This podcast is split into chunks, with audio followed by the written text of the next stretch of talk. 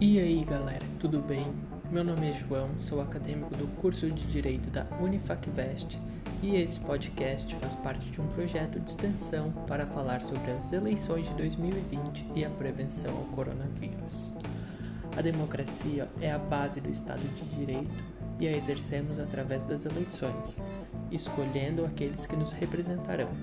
O sufrágio universal é trazido pela nossa Constituição, razão pela qual todo brasileiro apto deve votar. Todavia, esse ano enfrentamos uma situação singular, a pandemia de coronavírus.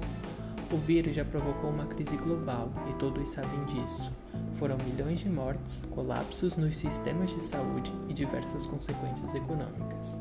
E enquanto não é lançada uma vacina, precisamos nos precaver e nos adequar a essa realidade. Por isso, precisamos estar conscientes nessa eleição, não somente na hora da escolha dos candidatos, mas também na hora de ir até as urnas.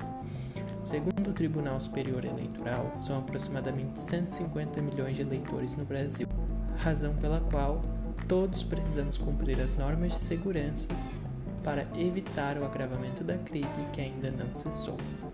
Como uma das medidas para as eleições municipais de 2020, a emenda constitucional número 107 de 2 de julho de 2020 alterou a data das eleições de outubro para novembro, realizando seu primeiro turno no dia 15.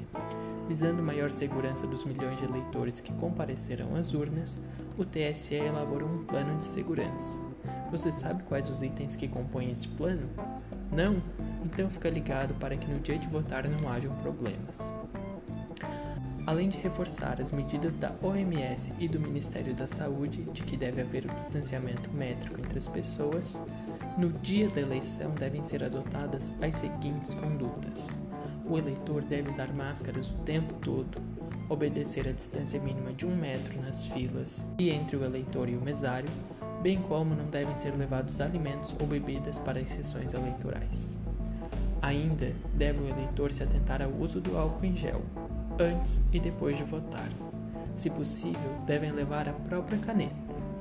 Os mesários receberão equipamento de proteção individual e fica suspensa a identificação biométrica, devendo o eleitor apenas apresentar documento com foto. Além disso, uma das alterações mais significativas nessa eleição foi a ampliação do horário, abrindo-se a votação às 7 da manhã e encerrando-se às 5 da tarde. Lembrando que o período entre 7 e 10 da manhã é recomendado para os grupos de risco por serem horários menos movimentados. As aglomerações devem de todo jeito serem evitadas, tanto na rua como nos locais de votação. Nessa eleição, não dá para dar bobeira. Precisamos evitar que aconteça uma onda ainda mais grave de infecção pelo corona. Por isso, vote consciente e vote com proteção. Se proteger é proteger a todos. Valeu pela atenção, galera. Espero que vocês tenham gostado. Se cuidem e até a próxima.